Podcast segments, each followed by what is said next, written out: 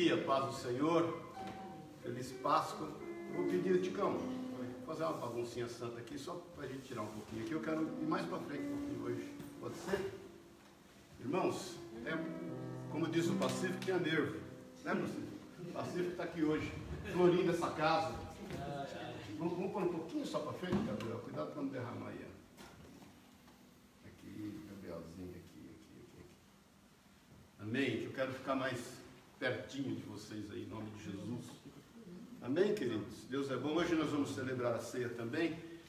Se você não preparou, não se estresse, prepare aí com calma o seu cálice com suco, o seu pão, junto com a tua família, para nós celebrarmos juntos. Se você não tem o suco de uva, não tem problema, pode pôr água, viu? O que vale é o coração, até porque Jesus transformou água em vinho. Se você tiver fé o suficiente, de repente ele vai transformar sua água em vinho não se preocupe em nome de Jesus. O que, o que vale é o que representa para nós. O cálice representa o sangue de Jesus derramado na cruz do Calvário. Antes de nós começarmos, feliz Páscoa, que Deus te abençoe e te honre. Mas eu quero fazer uma oração com você. É, estava ali orando, o Espírito Santo colocou isso no meu coração.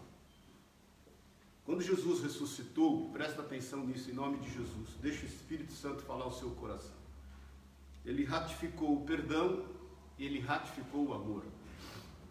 Imagine como estava o coração dos discípulos, porque todos o abandonaram. Imagine o que passava né, na cabeça deles. Nós vamos até meditar um pouquinho sobre isso hoje. Mas Jesus ressuscita e a palavra de Deus diz que ele aparece às Marias, né, as três Marias, e depois ele segue para Galiléia e para encontrar os seus discípulos. E ele ratifica com isso o perdão, porque ele deixa claro no coração daqueles que o negaram, que o traíram, como o caso de Pedro que o negou, aqueles que o abandonaram, o quanto eles estavam perdoados, o quanto eles eram importantes para o Senhor, o quanto eles faziam parte dele, né? E ele ratifica o amor com isso, porque não há perdão sem amor. Eu não sei o que você está passando, ou o problema que você está enfrentando, com quem é, inclusive, mas eu quero te convidar, antes de nós começarmos, a você colocar as suas armas humanas no chão, que você se desarme totalmente, que você coloque a sua vaidade, a sua ansiedade, o seu medo das coisas não acontecerem da forma como você tem planejado, e isso envolve muitas vezes pessoas, por isso que você tem tido algumas atitudes de não perdoar e de, e de não conseguir exercer, porque eu sei que tem amor em você, mas de não conseguir exercer esse amor na medida em que ele deve ser exercido. Então, hoje é Páscoa, hoje é dia de nós celebrarmos a ressurreição do Senhor. E é dia de nós também entregarmos na medida em que temos recebido. É muito importante você entender isso, querido. Muitas vezes nós não entregamos na medida que recebemos. Jesus é vivo ele ratifica o amor dele pela tua vida, ele ratifica o perdão dele sobre a tua vida, sem que ao menos nós merecêssemos, ele nos perdoou, sem sequer nós pedirmos a ele perdão, ele nos perdoou, sem sequer nós merecermos, ele também nos amou, e sem sequer nós pedirmos a ele que ele nos amasse, ele nos amou.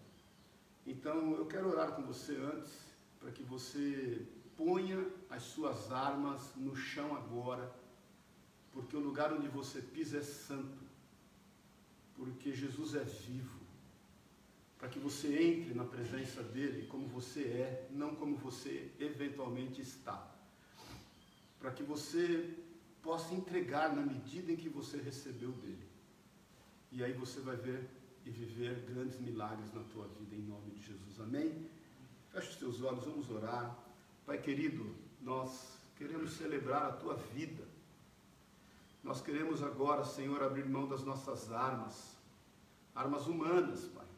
Abrir mão dos nossos medos, abrir mão das ferramentas que temos usado nos nossos relacionamentos, muitas vezes a fim de adquirirmos e obtermos somente o que queremos, o que nós sonhamos, o que nós idealizamos. Por isso, Senhor, em nome de Jesus, ministra cada vida agora, ministra cada coração com o seu amor, com o seu perdão que nós possamos, Deus, andar em liberdade diante do Senhor. que nós possamos celebrar a tua vida todos os dias. Todos os dias é dia de nós celebrarmos a sua ressurreição. Sobretudo, Senhor, que nós possamos entregar na medida em que recebemos do Senhor. Por isso, Pai, que haja uma disposição. Sabemos, Deus, que o perdão não é um sentimento, é uma atitude. Que haja uma atitude, uma disposição em perdoar em cada coração que está conosco agora, ou que estará ouvindo essa palavra, em nome de Jesus, Pai. Move com teu amor, move com teu cuidado. Que nós possamos também ter a disposição de entregar o amor na medida que recebemos do Senhor. É o que nós te pedimos em nome de Jesus. Nós nos desarmamos, nós lançamos aos teus pés as nossas armas humanas, os nossos atributos meramente humanos, as nossas estratégias humanas, Pai. Abrimos mão dessas estratégias humanas e entregamos ao Senhor. Queremos liberar o perdão e queremos liberar o amor que flui em nós através de Ti, Espírito Santo de Deus, e que se manifeste para a honra e para a glória do nome de Jesus. Amém e amém. Amém? amém. Glória a Deus, aleluia. Deus é bom. E, e, eu fui muito tocado com isso que o Espírito Santo colocou no meu coração ainda há pouco. E eu sei que Deus vai fazer milagres através da sua vida. Hoje é dia de você manifestar o amor e o perdão, não importa com quem e não importa a situação.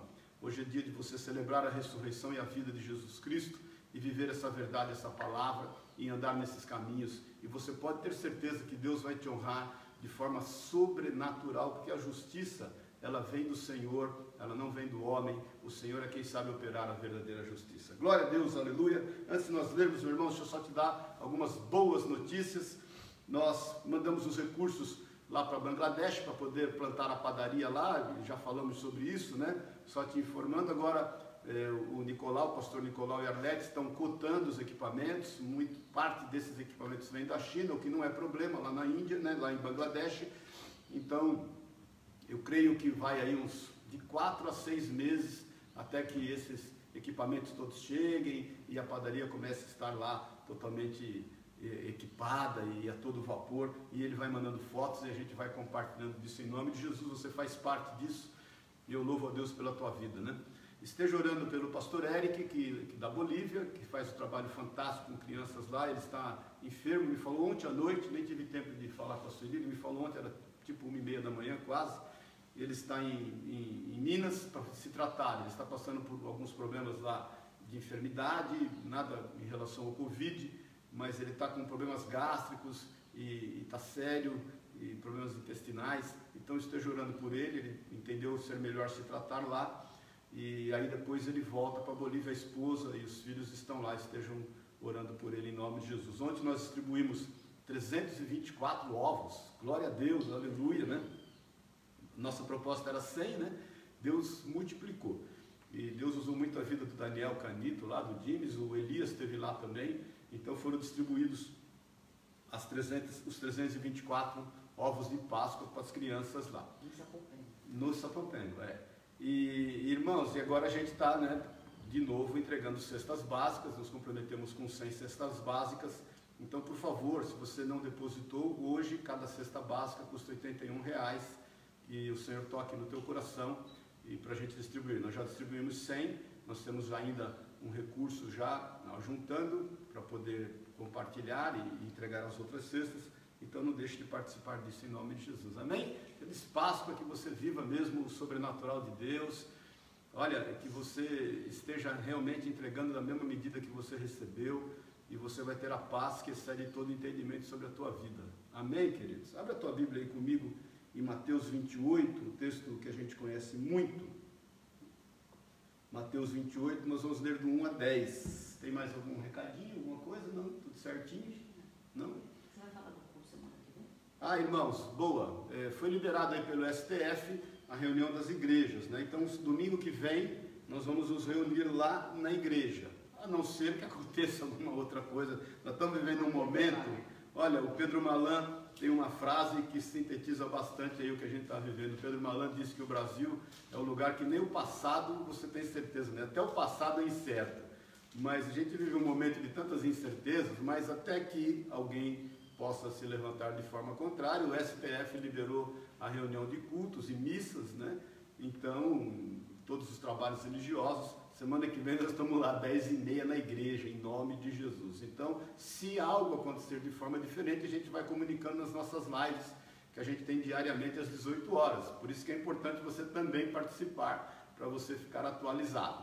Então, a princípio, nós vamos estar lá, domingo que vem a gente chega sempre antes, umas 9, 9 e meia a gente já está lá, mas às 10 e meia é, cultuando ao Senhor. Tá lá as cadeiras com distanciamento, tem álcool gel, tá todo mundo de máscara, tem medidor de temperatura, tudo que é necessário em cumprimento da lei e também por prevenção e cuidado das pessoas, nós estamos fazendo lá em nome de Jesus. Amém? Versículo 1 de Mateus 28, acharam aí? Todo mundo achou? Foi a palavra de quinta. Né? Foi a palavra de quinta que a Sueli também compartilhou. É, depois de sábado, no primeiro dia da semana, bem cedo. Maria Madalena e a outra Maria foram visitar o túmulo. De repente houve grande terremoto, pois um anjo do Senhor desceu, rolou a pedra de entrada e sentou-se sobre ela. Seu rosto brilhava como um relâmpago e suas roupas eram brancas como a neve. Quando os guardas viram o anjo temer, tremeram de medo e caíram desmaiados como mortos. Então o anjo falou com as mulheres: Não tenham medo. Disse ele: Sei que vocês procuram Jesus que foi crucificado. Versículo 6. Ele não está aqui. Ressuscitou como tinha dito que aconteceria. Vou repetir essa parte A do versículo. Ele não está aqui. Ressuscitou como tinha dito que aconteceria. Venham, vejam onde seu corpo estava Agora vão depressa e contem aos discípulos que ele ressuscitou e que vai adiante de vocês para Galiléia. Lá vocês o verão. Lembre-se do que eu lhes disse. As mulheres saíram apressadas do túmulo e assustadas, mas cheias de alegria, correram para transmitir aos discípulos a mensagem do anjo. No caminho, Jesus as encontrou e as cumprimentou. Elas correram para ele abraçaram seus pés e o adoraram. Então Jesus lhes disse: Não tenham medo, vão e digam aos meus irmãos que se dirijam a Galiléia, lá eles me verão. Amém? Vamos orar, Pai querido, obrigado pela tua palavra, obrigado pelo teu amor, pelo teu perdão sobre a nossa vida. Obrigado porque o Senhor cumpriu toda a tua palavra, toda a sua promessa, fez conforme tudo que o Senhor havia dito se cumpriu. Por isso nós nos rendemos a Ti, nós entramos na Tua presença, pedimos, Deus, que o Teu Espírito Santo venha e esteja no total domínio de tudo que for aqui falado, de tudo que for aqui, Deus, é, segundo o Teu plano, o Teu propósito, toda ocorrência, tudo que vem de Ti, Pai. Em nome de Jesus, manifesta-te no nosso meio, nós temos desejo, nós temos sede do Senhor, nós levamos cativo o nosso entendimento na presença de Cristo Jesus e declaramos a tua liberdade, Espírito Santo, o teu domínio, o teu controle acerca de tudo que nós vamos viver agora, em nome de Jesus, Senhor. Amém e amém. Amém, queridos? Essa, essa é a melhor notícia que a gente pode, obviamente, anunciar e dizer, né? Jesus ressuscitou, isso é motivo de grande alegria. Ele não está morto, né? Ele, ele vive entre nós. A Bíblia diz isso, né? Eis que estarei contigo todos os dias até a consumação dos séculos. Jesus é quem diz isso. Ele fala: Não vos deixarei órfãos, eu enviarei o outro. Quando ele fala o outro, é o mesmo em gênero e grau, que é o Consolador, que é o Espírito Santo. Ele está conosco, ele é Manuel, querido, ele é o Deus conosco. E na sua ressurreição, como escreveu John Owen, né, em 1643, no seu livro Por quem Cristo morreu, ele diz assim: é a morte da morte na morte de Cristo. Então esse é o grande anúncio na ressurreição de Jesus. A morte morreu, a morte morreu, tudo que ela queria inteirar, em todas as áreas que ela queria influenciar, ela morreu. Nós temos que crer nisso, queridos. Nós temos que entender isso. Jesus ressuscitou, está vivo e com a sua ressurreição a morte morre e, e, e aí o Senhor manifesta o seu poder, o seu amor, o seu cuidado e, e só, irmãos, só os que creem na ressurreição de Jesus podem ter uma, uma, uma, um comportamento diferente em meio a tudo que nós temos vivido. Nós temos vivido tempos difíceis, principalmente no Brasil, né, com as notícias que têm chegado, e muitas vezes as notícias elas vêm de forma a influenciar a nossa mente, a nossa vida, querer nos entristecer. E obviamente, quem é que não fica abatido né, com tanta notícia, com tanta situação, com tanta gente é, falecendo, com tanta família é, administrando luto nesse momento, pessoas próximas a nós, inclusive, pessoas queridas nossas. Mas, irmãos, nós temos a fé, a esperança e o amor nos nossos corações em função de sabermos que Jesus ressuscitou, está vivo e só quem tem essa esperança pode lidar de forma diferente a tudo que tem acontecido. Quando nós temos essa esperança, quando nós temos essa fé e manifestamos esse amor, nós somos diferentes, nós somos sal da terra e somos luz do mundo. Nós nos relacionamos a partir da vida e não a partir da morte, e é importante você entender isso. Agora, no versículo 6, eu até li duas vezes, é importante a gente meditar, porque isso é tema de profunda reflexão quando Jesus, quando o anjo diz assim: Olha, ele ressuscitou como ele havia dito. Isso é muito importante a gente entender. Porque Jesus não falhou em nenhuma das suas promessas, ele mesmo havia falado, lá em João 16,1, ele diz assim: Eu lhes digo estas coisas para que não desanimem da fé. Olha que coisa interessante, ele já havia dito aos discípulos. Então, ele fez como havia dito. E é sobre isso que eu quero meditar com você. O que, que acontece nos nossos corações quando eventualmente nós não cremos em tudo que ele disse, nós não cremos em tudo que é escrito na sua palavra. Porque eu, quero ler com você o relato de quando essas irmãs vão ao túmulo do Senhor e, e, eles, e ele é muito parecido com aquilo que a gente vive. O Senhor, Paulo fala, né, escreve a Timóteo, dizendo que tudo que está escrito na palavra de Deus é para exemplo nosso. Então, para exemplo nosso, eu quero fazer uma reflexão com você em como estava o coração dessas mulheres quando elas foram buscar o Senhor.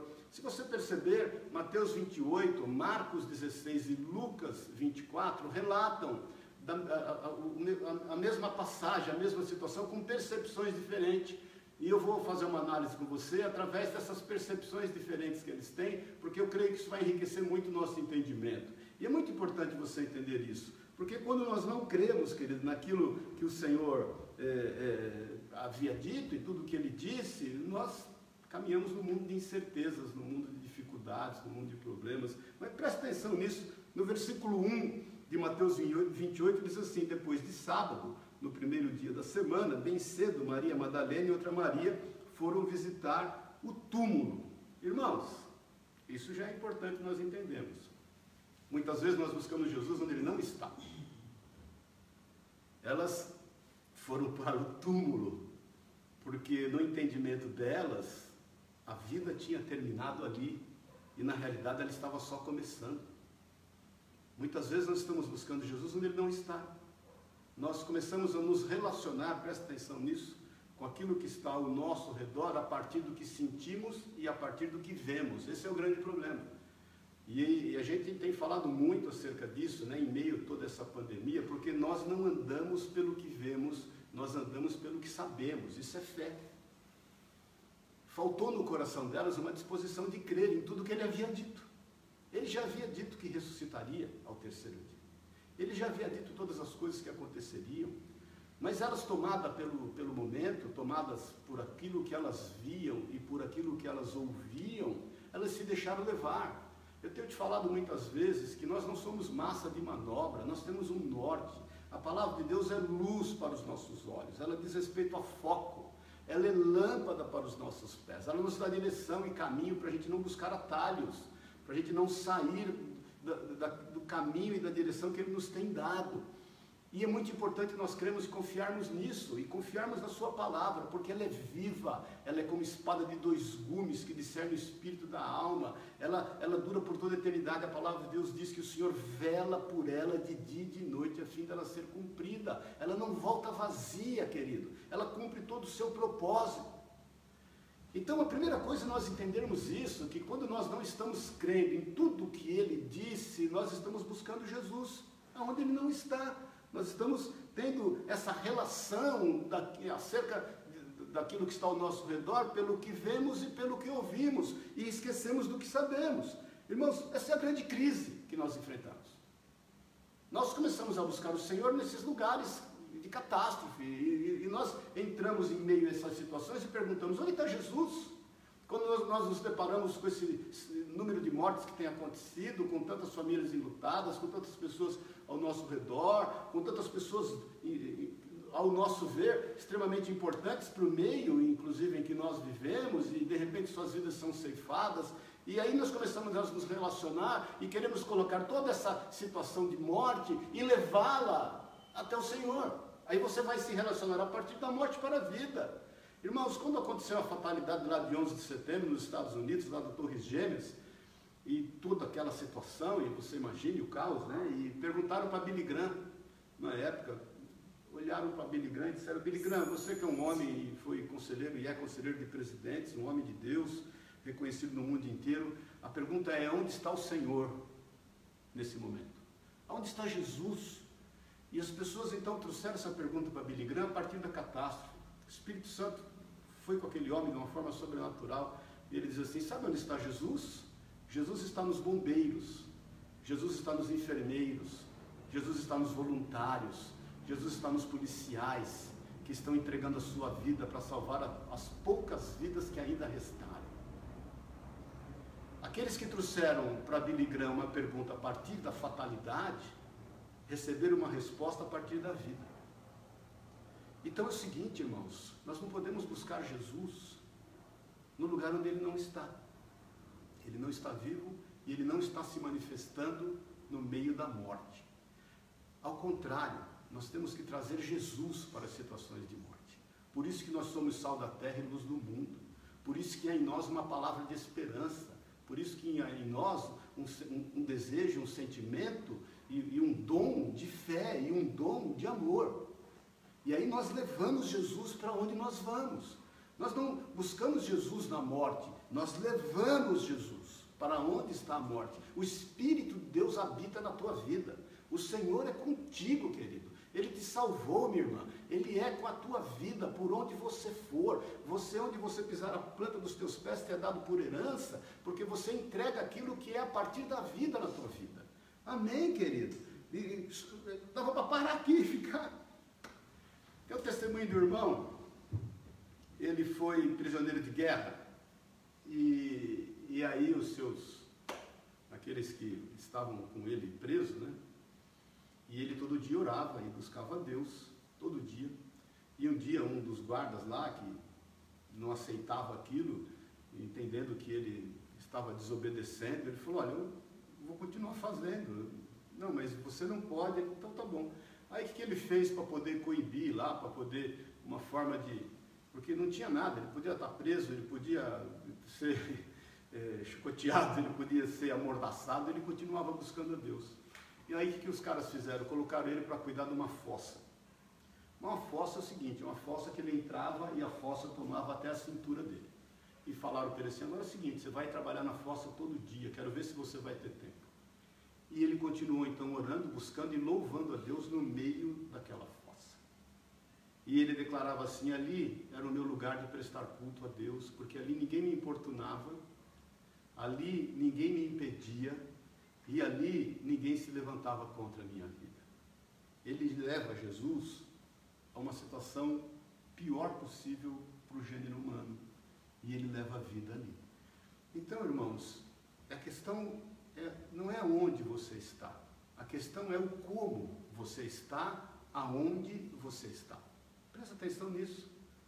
Porque às vezes nós estamos esperando mudar alguma coisa em nós. Não, as coisas já foram mudadas. Jesus ressuscitou. O Senhor deu a vida sobre a tua vida. Isso está sobre você. Então é o seguinte, a primeira coisa, irmãos, não vamos mais, para de buscar Jesus no meio de tanta morte, buscar respostas onde não há respostas, que é a morte. Leva a vida, leva Jesus, leva uma palavra de ânimo, de esperança para essas vidas. Declara a palavra de Deus. Nós somos eternos, querido. Nós vamos estar juntos na eternidade tudo vai se cumprir. Deus colocou a eternidade dentro do coração do homem. Esse amor não se extingue, o amor nunca acaba, falei ontem na nossa live. E, e, é esse amor que nós temos que levar e conduzir pessoas. Amém, querido. Em nome de Jesus. Em Marcos, no capítulo 16, no versículo 1, que fala da mesma passagem, diz assim: Ao entardecer, no dia seguinte, terminado o sábado, aqui Marcos já tem uma percepção das três Marias, né? Que é a Maria Madalena, a Maria mãe de Tiago, que é a Maria mãe de Jesus, e Salomé, que é Maria Salomé, que possivelmente, segundo os estudos, foi a mãe de, de João e de Tiago, foram comprar especiarias para ungir o corpo de Jesus. Irmãos, outra coisa que nós devemos parar para pensar. Elas queriam embalsamar Jesus diz aí em outra tradução. Você já percebeu que nós temos esse, esse, essa, essa mania eh, de que quando nós não confiamos, nós temos dificuldade em fazer a entrega? Você já percebeu o quanto, o quanto nós somos de acumuladores, o quão acumuladores nós somos? Elas pegaram todas as especiarias, todos os ungüentos, porque elas queriam dar jeito, do jeito delas, na promessa do Senhor. Elas queriam balsamar o Senhor, eu, eu, quero, ainda que seja um corpo morto, eu quero para mim. Irmãos, isso é ser acumulador. Muitas vezes, com medo de não ter mais, nós vamos guardando tudo que está ao nosso redor. E eu não te falo só de coisas materiais, querido, de sentimentos. Não seja acumulador dos seus filhos, eles têm que viver a vida deles eles têm que constituir família. Você criou filhos para que eles sejam uma bênção e para que eles gerem vida e gerem família. Não sejam acumuladores de sentimentos, de amigos, e que você os quer só para você, sem que você faça com que eles estejam desempenhando o papel da vida deles.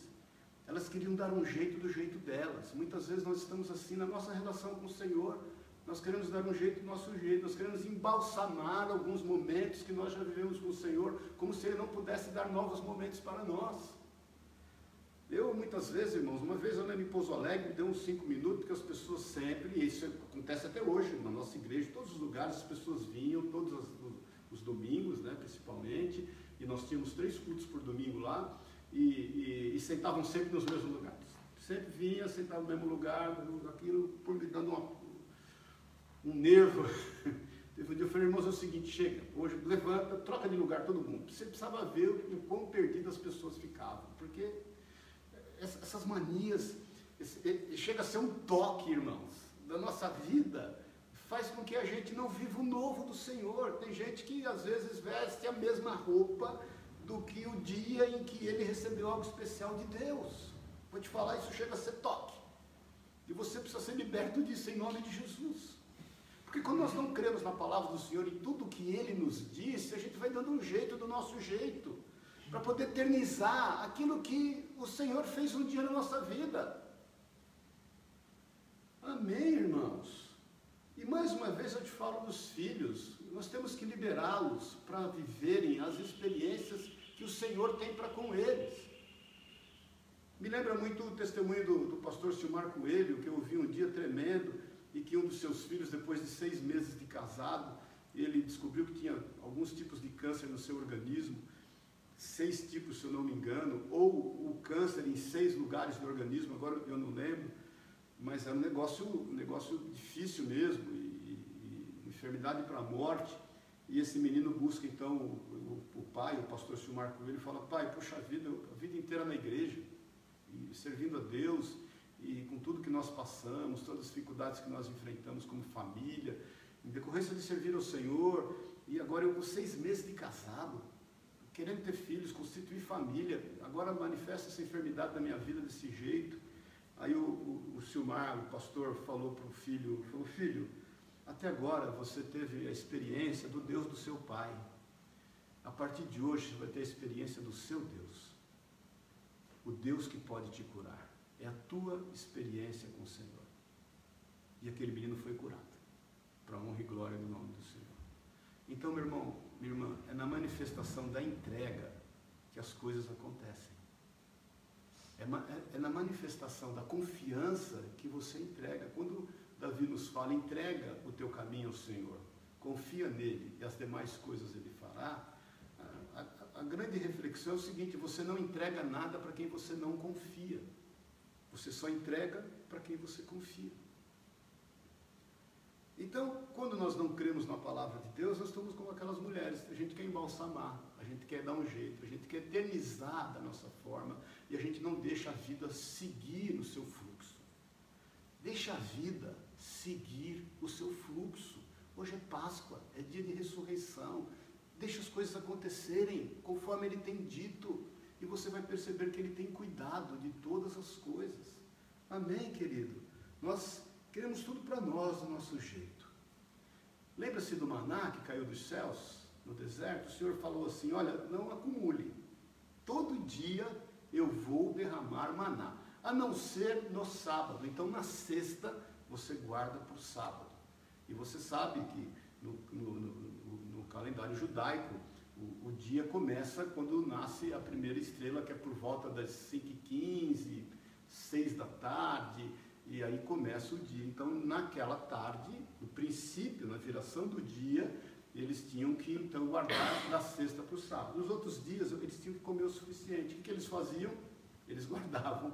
E aquilo que eles guardavam, a palavra de Deus diz que acontecia o quê? Embolorava. Deus havia dito, eu vou derramar todo dia. Presta atenção no que eu vou te falar. Todo dia tem algo novo do Senhor para a tua vida. Todo dia. Todo dia tem algo novo do Senhor para a tua vida. Por isso não retenha, não queira embalsamar, não queira eternizar momentos, não, não queira dar jeito segundo o teu entendimento, porque o Senhor tem coisas novas, você tem, você tem que tirar o velho da tua vida e deixar o novo acontecer. E eu não estou falando do teu marido, em nome de Jesus. Deixa o novo acontecer na tua vida, em nome de Jesus. Amém, queridos? Mateus 28, de 2 a 4, agora volta para Mateus. Veja bem, eu quero fazer aí sinótico, né, esses, essas passagens. Diz assim: De repente houve um grande terremoto, pois um anjo do Senhor desceu dos céus. Presta atenção nisso. Rolou a pedra de entrada e sentou-se sobre ela. Seu rosto brilhava como um relâmpago e suas roupas eram brancas como a neve.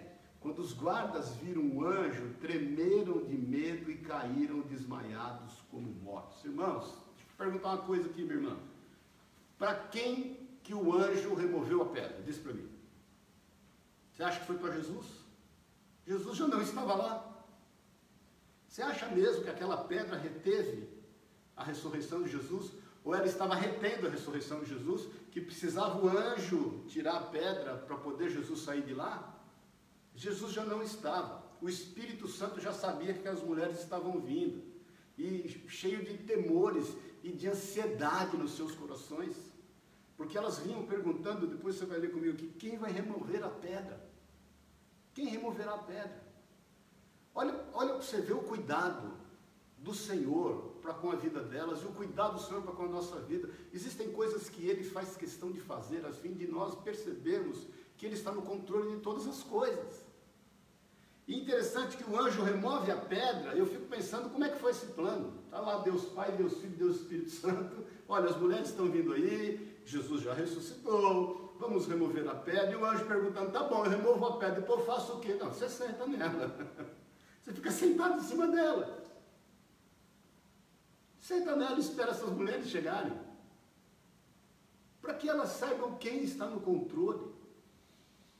Porque, irmãos, era, era, era fato de preocupação e de ansiedade delas estarem pensando nisso. Eles, elas queriam, depois nós vamos ver isso aqui, queriam saber o que ia acontecer.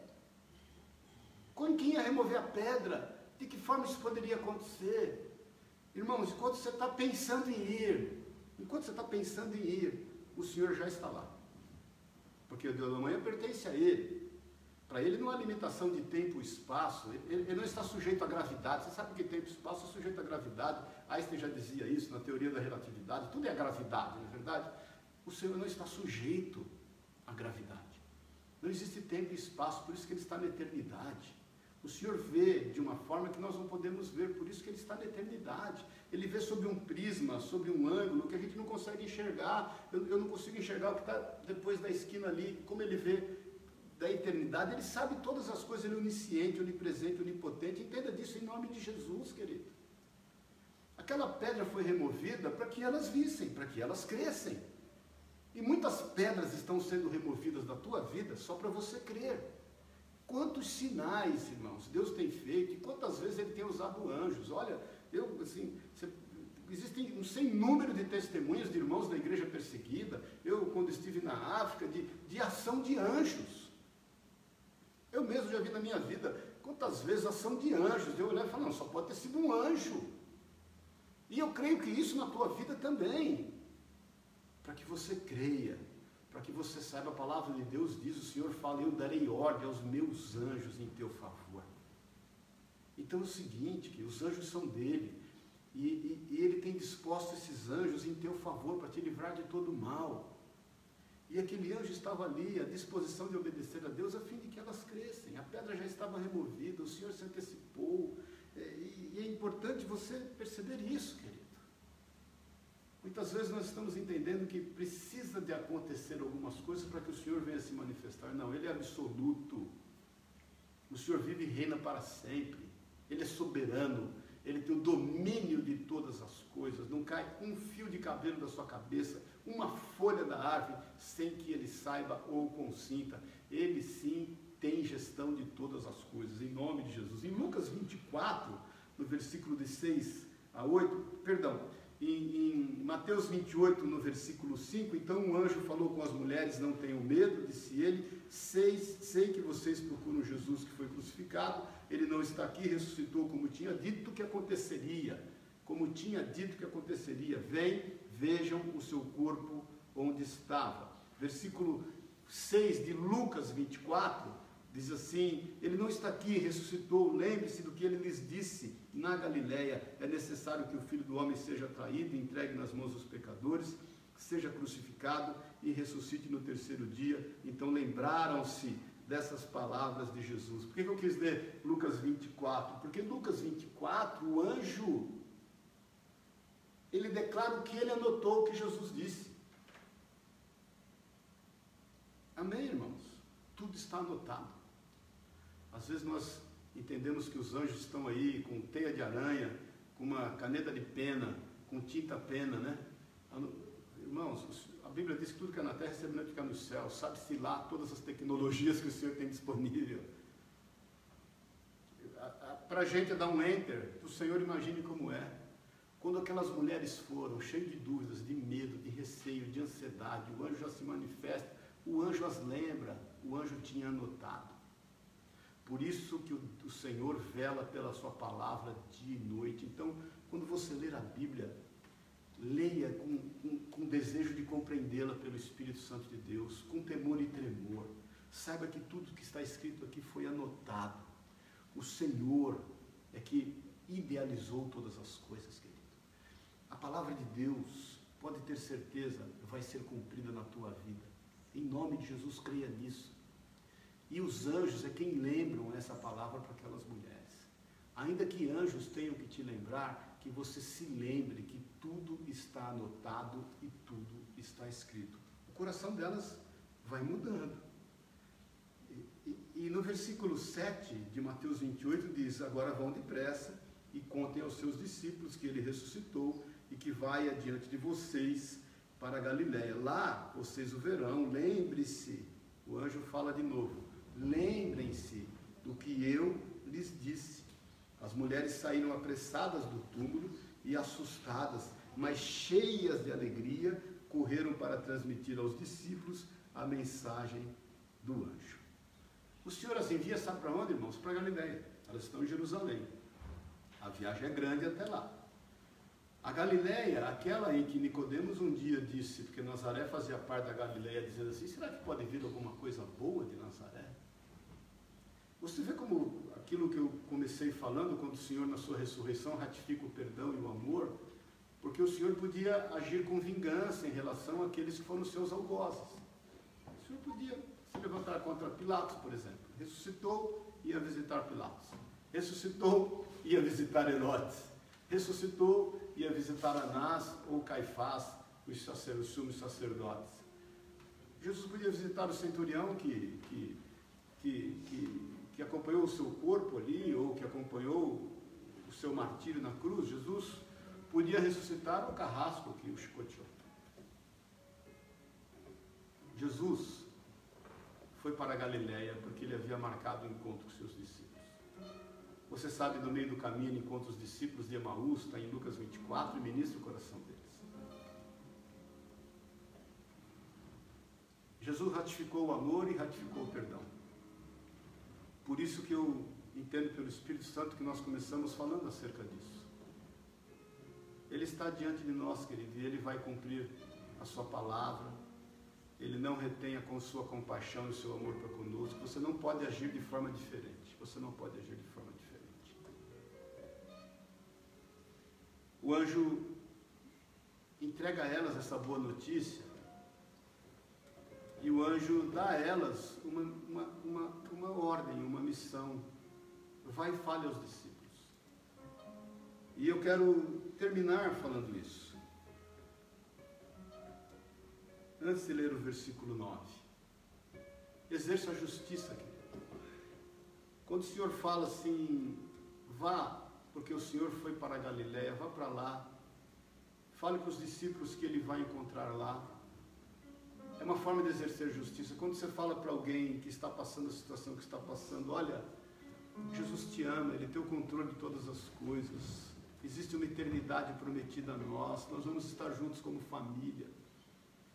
Porque esse mundo é um mundo injusto. Eu, eu já te falei várias vezes, eu gosto de uma frase do André Comte Sponville, Sponville um francês contemporâneo nosso, filósofo, inclusive ateu. Mas ele fala assim: justiça não existe, por isso nós temos que exercê-la.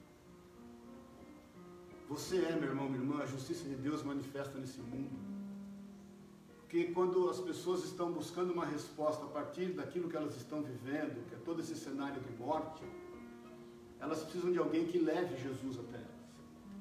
E você é essa pessoa. Você que vai levar a vida e vai se relacionar a partir da vida com toda a situação de morte. Jesus é vivo, ele ressuscitou. Isso é exercer justiça. Imagine aquelas mulheres dando notícia aos discípulos: olha, a justiça aconteceu, porque não existia sentimento de injustiça maior do que o que estava habitando no coração daquelas mulheres e dos seus discípulos. Porque Jesus foi ceifado deles. Eles abandonaram tudo, não se esqueça disso para seguir Jesus, e de repente Jesus é retirado, e de uma forma cruel, de uma forma humilhante. Como elas dizendo assim: olha, o Senhor fez justiça. Jesus viveu. Jesus está vivo. As pessoas indagam isso muito diante de Deus. Mais uma vez eu te falo, a partir do cenário da morte, elas estão cobrando de Deus justiça. E a justiça é manifesta através da tua vida. Irmãos, deixa eu te falar, irmã, você é equidade, é justiça de Deus nessa terra. Então, vá e fale aos seus discípulos, porque Ele está diante de ti. Seja o lugar onde Deus te levar, pode ser um hospital, pode ser uma família enlutada, pode ser um enfermo, pode ser alguém que financeiramente, neste momento, faliu por conta de tudo que está acontecendo pode ser uma família em desencontro nos seus relacionamentos, ou com os filhos ou com os pais. Vá e exerça equidade e justiça e fale: Jesus está vivo. E seja onde você for, seja o lugar que você for, ali é a Galileia que Jesus está te mandando. E eu quero te perguntar, qual é a Galileia que você tem que ir. Qual é a Galileia? A Galileia pode estar em palácios, mas ela pode estar em favelas. A Galileia pode estar em lugares luxuosos, mas ela, ela pode estar em lugares muito precários. Seja qual for a Galileia, vá e vá com esse discurso. Jesus vive. Terminando no versículo 9, e no versículo 10: No caminho, Jesus as encontrou e as cumprimentou. Você consegue medir isso, querido? Você consegue mensurar esse amor e esse cuidado? Será que não bastasse os anjos, o anjo falar para elas? Será que não bastasse tudo que elas viram? A pedra removida, o terremoto, os soldados, os soldados que, que, representavam o poder humano, representavam o domínio dos seus opressores, estatelados no chão como mortos. Será que isso não bastava? Eu, eu não sei você, imagine você se deparar com um anjo sentado em cima de uma pedra, os soldados caídos no chão, o mover de Deus naquele lugar. E olha, elas poderiam dobrar os joelhos e ficarem ali, não, aqui já está bom, aqui já está bom, porque às vezes nós estamos assim, queridos. Aquelas que queriam embalsamá-lo, poderiam também querer embalsamar aquele cenário. Não, é que nem Pedro, Tiago, Pedro, Tiago e João, quando veio o Senhor no Monte da Transfiguração, e Pedro fala, Senhor, vamos fazer tênis, vamos ficar aqui para sempre. Elas deixam aquele cenário e vão para a Galiléia, e quando elas estão cumprindo, em meio à alegria, mas também em meio a medo, entendo, elas, elas eram pessoas como nós, não entendiam o que estava acontecendo, mas sabiam que Deus estava no controle e elas tinham que obedecê-lo. O anjo havia dito, mas Jesus vem. Você não está só, irmão. O Senhor pode se revelar a você com sinais prodígios e maravilhas, Ele pode fazer milagres, assim, incontestáveis, mas no seu caminho Ele vai continuar andando com você, porque nós precisamos dele. Ele mesmo diz: sem mim nada podeis fazer, João 15,5. Nada nós podemos fazer sem o Senhor, Ele sabe disso. E Ele, com todo zelo, com todo cuidado, com todo amor, com todo carinho, Ele encontra essas mulheres no caminho, ele as cumprimenta, elas correram para ele, abraçaram seus pés e o adoraram. Olha que encontro, querido. Perceba que encontro. O Senhor vai no âmago da nossa vida, dos nossos sentimentos. O Senhor sabia o quão importante seria para elas aquele encontro daquela forma, naquele lugar. Elas se jogam aos seus pés, elas o adoram. E mais uma vez Jesus lhes disse no versículo 10: Não tenham medo, vão e digam aos meus irmãos que se dirijam a Galiléia, lá eles me verão. Mais uma vez Jesus traz um bálsamo, uma cura, e fala: não tenham medo, vão, vão.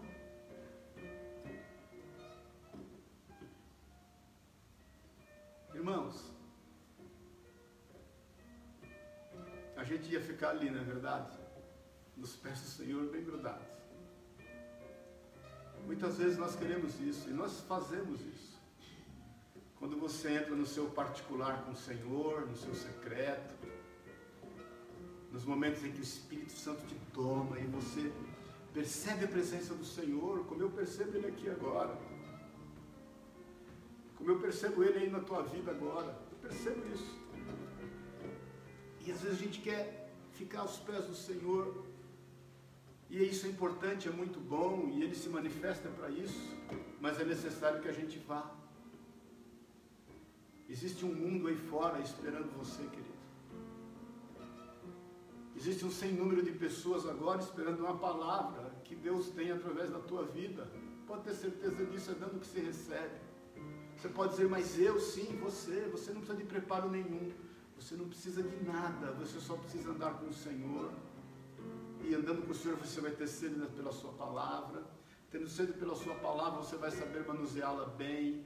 E essa palavra vai fluir do teu interior como rios de águas vivas. É muito bom esse momento que nós estamos vivendo aqui agora. É muito bom nós estarmos aqui, percebemos o Senhor, estarmos aos seus pés, mas nós temos que ir. Vá. Vá buscar aquele que precisa do teu perdão agora. Agora, vai buscar aquela que precisa do teu perdão, aquela que falhou com você. Aquele que falhou com você, seja ele quem for, seja teu pai, seja tua mãe, seja teu filho, seja tua filha, seja teu irmão, seja teu melhor amigo. Vai buscá-lo, porque Jesus é vivo. E diga a ele: Jesus ressuscitou. Diga a ela: Jesus é vivo. Ratifique o amor que o Senhor ratificou na tua vida para com essa pessoa. Entrega, querido, entrega. Entrega na medida em que você recebeu. Aquelas mulheres não podiam ter Jesus para seu, ser seu Deus particular, elas tinham que falar para os seus discípulos, porque aquele amor e aquele perdão era extensivo a todos. Todos. Elas podiam naquele momento dizer, mas Senhor, e Pedro? E Pedro te negou. Ninguém questiona uma ordenança do Senhor. Por melhor que seja você estar na presença do Senhor, por melhor que seja você desfrutar o que você tem desfrutado quando você está na presença do Senhor, você precisa levar essa vida. Tem pessoas que estão cegas. A Bíblia diz isso: Satanás cega o entendimento dos incrédulos. Incrédulo não é o que não crê, incrédulo é aquele que crê de forma errada. E eles precisam ouvir do Senhor através da tua vida. Tremendo que esse encontro maravilhoso, né? Ele tira delas o medo e ele dá a elas uma missão, um sentido para a vida. Então é o seguinte, essa é a nossa missão. Impressionante que a missão nos une, não é verdade? Quando nós somos unânimes, temos o mesmo sentimento, o mesmo ânimo, nós andamos em unidade, porque a missão nos une. A missão faz com que as diferenças caiam por terra. A missão faz com que as armas humanas sejam depositadas aos pés do Senhor.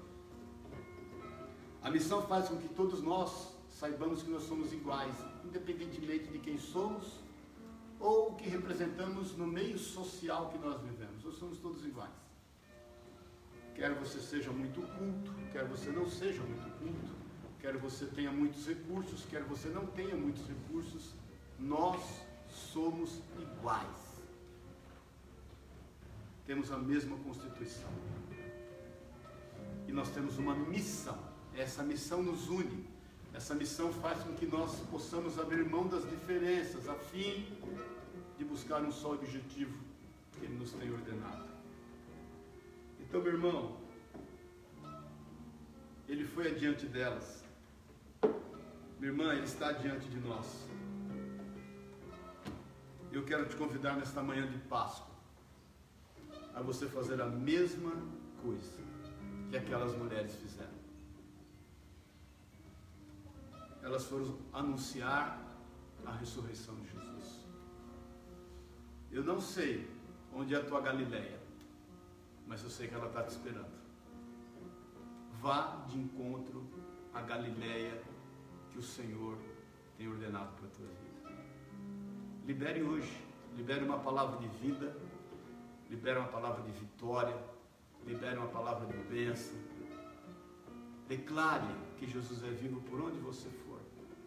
E não somente nesse dia que celebramos essa ressurreição de Jesus, mas todos os dias para nós. É dia de declarar isso. Eu não preciso te dizer, mas você sabe a revolução que aconteceu no coração daquelas mulheres, daqueles homens. Você sabe o quanto eles se reuniram em torno de uma obediência e foram cheios do Espírito Santo. E a partir do momento que eles foram cheios do Espírito Santo, o Senhor planta, Ele funda, Ele estabelece sua igreja nessa terra. É a partir de Atos 2, com a vinda do Espírito Santo, onde os homens falaram diversas línguas e ali representavam todas as nações reunidas que seriam alcançadas por esse evangelho. Saído lá de Nazaré. Nazaré tinha no máximo 20 famílias. Uma região extremamente pobre e dominou todo mundo. Nós estamos aqui hoje, fruto desse amor, desse cuidado, desse empenho e dessa obediência. Aquelas mulheres foram. Elas foram. E a partir da ida delas, todas as coisas começaram a mudar. Você sabe, é lindo, Jesus, ele está depois com, ele vai, ele encontra os discípulos no caminho de Emaús. Primeiro Coríntios 15, 5 diz que o primeiro a quem ele alcançou foi Pedro. Ele, ele ratifica o seu perdão, o seu amor para com Pedro.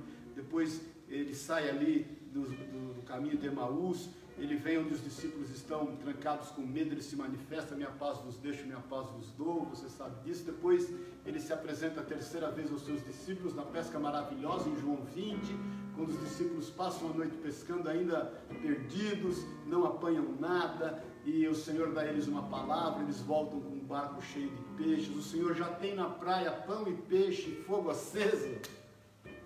Ele é antes de nós, para que aqueles homens sintam-se bem. Depois lê lá João 20, ele fala: Me traz aí alguns dos seus peixes. Depois ele está com seus discípulos por mais 40 dias, até o dia de ser ascendido aos céus. E quando ele está sendo ascendido aos céus, os discípulos estão ali estarrecidos com tudo que eles estavam vendo, os anjos estão ao redor do Senhor, e esses anjos, de novo, exortam em amor aqueles discípulos e falam: Por que estáis olhando, varões galileus? Da mesma forma que o viste subir, vocês o verão descer. Ou seja, o anjo está dizendo assim: agora é com vocês. Ocupem espaço, falem desse amor, falem desta palavra. Agora é vocês. Vocês não têm que ficar olhando vocês têm que agir. Vão. E você sabe, os discípulos obedecem e vão. Passam por grandes perseguições, há muitas conversões. E por onde eles vão, eles plantam a palavra do Senhor. Você é desses. Nós somos desses. Por isso que nós estamos aqui. Nós não nos preocupamos com placa de igreja, eu nunca preguei religião na minha vida e nem vou pregar, e não falo isso com orgulho, falo isso por uma direção que o Senhor me deu, muito menos placa de igreja. Nossa igreja nem placa, mas nós temos uma missão e o meu papel é te lembrar dessa missão que nós temos, todos nós. Vai, vai para Galiléia que está te esperando e fale desse amor e pregue dessa palavra. Mas não vá antes, presta atenção no que eu vou te falar. Não vá antes de você perdoar e liberar o perdão àqueles que precisam nesse momento. O amor, ele constrange. Amém, querido? Não vá antes de você pegar as tuas armas, as tuas ferramentas e lançar aos pés do Senhor e ir na força do Senhor. Amém? Glória a Deus, aleluia. Vamos orar, eu quero, nós vamos servir a ceia aqui. Eu quero orar com você antes. E eu quero te fazer um apelo. Em nome de Jesus. Feche os teus olhos. Feche os teus olhos. Na liberdade do Espírito Santo de Deus. Feche os teus olhos.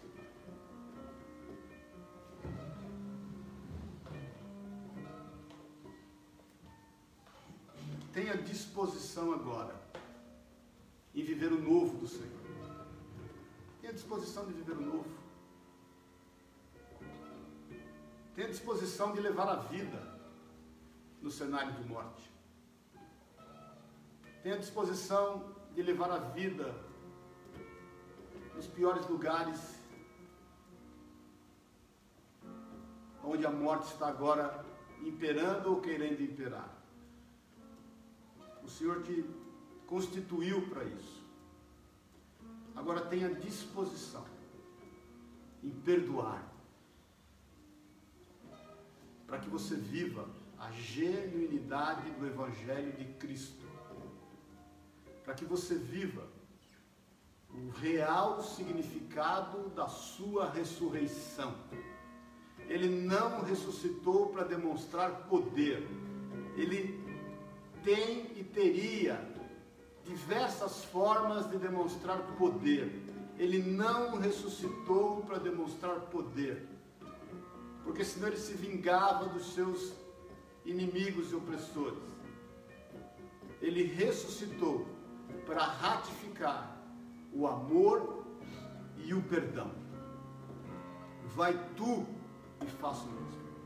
Talvez você possa me dizer, esteja dizendo consigo mesmo, mas eu tenho muita dificuldade nessa área. Deixa eu te dizer, meu irmão, minha irmã, coloque-se diante do Senhor.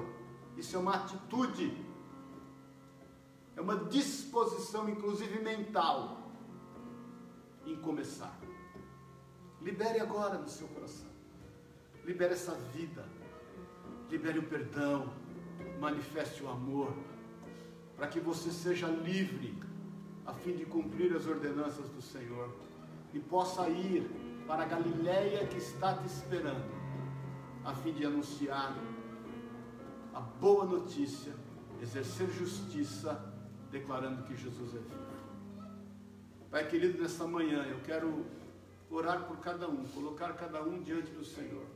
Os que nos ouvem agora, os que, os que nos ouvirão, que haja liberdade, que haja liberdade, que haja vida nos nossos corações, que nós possamos caminhar, Pai, sem nenhum tipo de peso, sem nada que possa nos, nos impedir, nos amarrar, que nós possamos ter total liberdade, Deus, a fim de caminharmos livres, sendo sal da terra e luz do mundo, exercendo a tua justiça, manifestando e entregando na medida em que recebemos o perdão e o amor que o Senhor deu e conferiu a nós.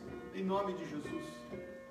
Que seja uma tarde em família, que seja uma bênção nos lares, que sejam momentos preciosos e que isso redunde, Deus, em muitas vidas transformadas, que esse amor capilarize por todos os lugares, Deus, que esse perdão tome conta de todos os lugares, através da vida de cada um dos teus filhos, em nome de Jesus. Eu declaro vencido e caído por terra agora, todo domínio maligno das mentes, dos corações, eu, eu, declaro vencido e caído por terra agora todas as garras que Satanás quer colocar fazendo as pessoas estarem cegas, fazendo com que elas creiam de forma errada, contrária à tua palavra. Eu declaro as amarras, as correntes, as algemas caídas agora, como o Senhor deu ordem ao teu anjo para remover aquela pedra. Eu te peço, dá ordem agora aos teus anjos para remover essas algemas, esses grilhões, essas correntes que queiram, Deus, enredar essas vidas em nome de Jesus. Em nome de Jesus. Eu quero declarar: você é livre, meu irmão. Você é livre, minha irmã. Vá e anuncie a Páscoa de Cristo, porque Ele é vivo. Em nome e na autoridade de Jesus Cristo, o Senhor. Amém e amém. Amém, queridos. Glória a Deus, aleluia. Jesus é vivo. Dá uma salva de palmas você a Deus aí, amém?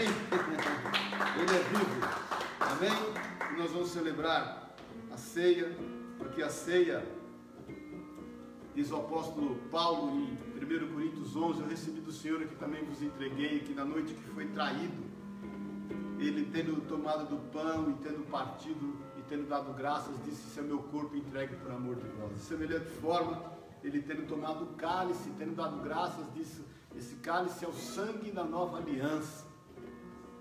Todas as vezes que comeres desse pão ou beberes desse cálice, diz o Senhor, fazei isso em memória de mim. O apóstolo Paulo nos exorta em amor, dizendo: examine-se o homem a si mesmo, para que, coma para que não coma desse pão e não beba desse cálice de forma indigna, indignamente. E eu tenho te falado, tomar indignamente é tomar sem fé, é tomar não crendo, no amor e no perdão do Senhor para com a nossa vida. Nós não cremos na transubstanciação, nós cremos que este pão continua sendo pão e este suco continua sendo suco, mas eles representam para nós o corpo e o sangue de Jesus Cristo entregue na cruz do Calvário.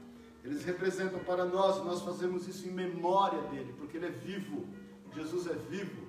Quando nós tomamos a ceia, nós estamos declarando da sua vida, da sua ressurreição, nós estamos declarando inclusive da sua volta. Por isso que nós declaramos Maranata. Ora vem, Senhor Jesus. Então creia, querido. Tome a ceia. Por isso que eu te falei no começo, ainda que você não tenha o suco, põe um pouquinho de água. E se você tiver fé, o Senhor vai transformar essa água em vinho. Eu creio nisso, em nome de Jesus. E grandes coisas podem acontecer. O que importa é você realmente ter no seu coração a certeza de que Ele é vivo e que em memória dele que você celebra esta ceia. Amém? Cadê a Celita ali, orando com a Pri? Vamos. Senhora, amor, eu vou orar pelo pão, senhora pelo cálice. Isso, você é bonitão. Pai querido, nós Te louvamos e te agradecemos pela sua vida, pela tua palavra, pela sua ressurreição, pelo teu amor e pelo teu perdão. Eu consagro a ti esse elemento pão, para que ele venha nos fortalecer. Todo aquele que comer deste pão agora seja fortalecido na certeza de que vivo é o Senhor. E seja fortalecido na convicção de que existe algo a fazer nas nossas vidas e através da nossa vida. Que nós sejamos nesta manhã fortalecidos, Pai, a fim de anunciar as boas novas e exercer justiça por onde nós formos, para a honra e para a glória do Seu nome, Jesus. Amém e amém. Pai querido, nós te louvamos, Jesus, te agradecemos, porque o Senhor doou o teu sangue para que nós tivéssemos vida. E nós te agradecemos por isso, pelo teu sacrifício, Pai, porque através do teu sacrifício, do teu amor, sabemos que foi por amor. Amém. O Senhor nos aproximou, Pai, do Pai, da vida eterna, Senhor. E hoje nós temos esperança, nós temos um futuro, nós temos um amanhã, Pai. Nós te louvamos e te agradecemos por isso, Senhor. Não importa aquilo que estamos hoje, Pai. Importa é que nós, te- nós sabemos, Pai, que viveremos contigo na eternidade, Senhor. Ah, Pai, que este, este suco de uva, Pai, que simboliza o teu sangue poderoso, Pai, nos fortaleça, cada um agora, Pai, nos fortaleça para cumprir o ID, como aquelas mulheres que foram, que nós possamos, Pai, cumprir o ID, Pai. Ah, Senhor, na nossa Galileia, Pai. Senhor, e que a nossa vida seja sal e luz neste tempo difícil, neste mundo onde as pessoas carecem, Pai, de amor, de fé, de paz e de esperança, Senhor. E nós te agradecemos, Pai, Pai, porque o, o Senhor Jesus ressuscitou, Pai. Ah, Pai, para nos dar esta esperança, nos Pai, nos abençoa nesta manhã, Senhor. Nos abençoa neste tempo, Pai. Cada família, em nome de Jesus, nós te louvamos, nós te agradecemos. Amém e amém. Glória a Deus. Amém? Vamos ter um cântico aí. Porque ele vive, posso crer no amanhã. Declare isso aí. Amém? Declare isso aí. Foi pro Gabrielzinho aí? Vamos louvar a Deus. Amém?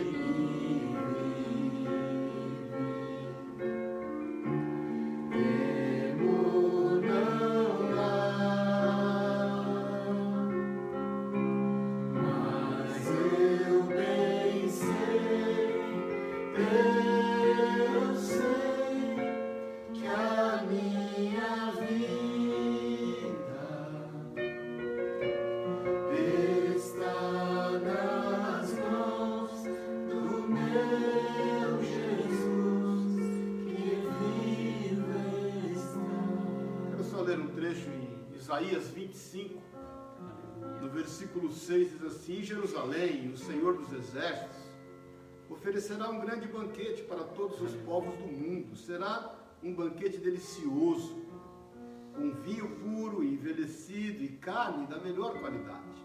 Ali removerá a nuvem de tristeza, a sombra escura que cobre toda a terra. Ele engolirá a morte para sempre. O Senhor soberano enxugará todas as lágrimas, removerá para sempre todo insulto contra sua terra e seu povo. O Senhor falou. Aleluia. E vai ser conforme ele disse. Amém? Pai querido, nós te louvamos por esta ceia, te agradecemos pelo privilégio, isso é um privilégio de participar da tua mesa, de estar junto a ti. Nós somos fortalecidos na tua promessa e celebramos isso em nome de Jesus, Pai.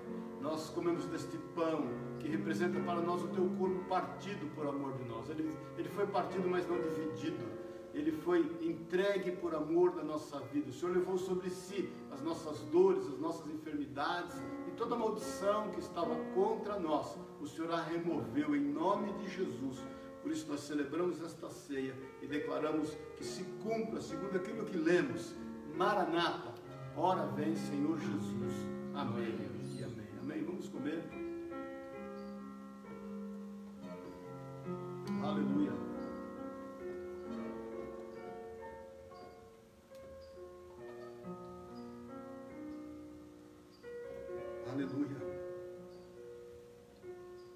Pai querido, nós te louvamos, porque ninguém fez por nós o que fez o Senhor.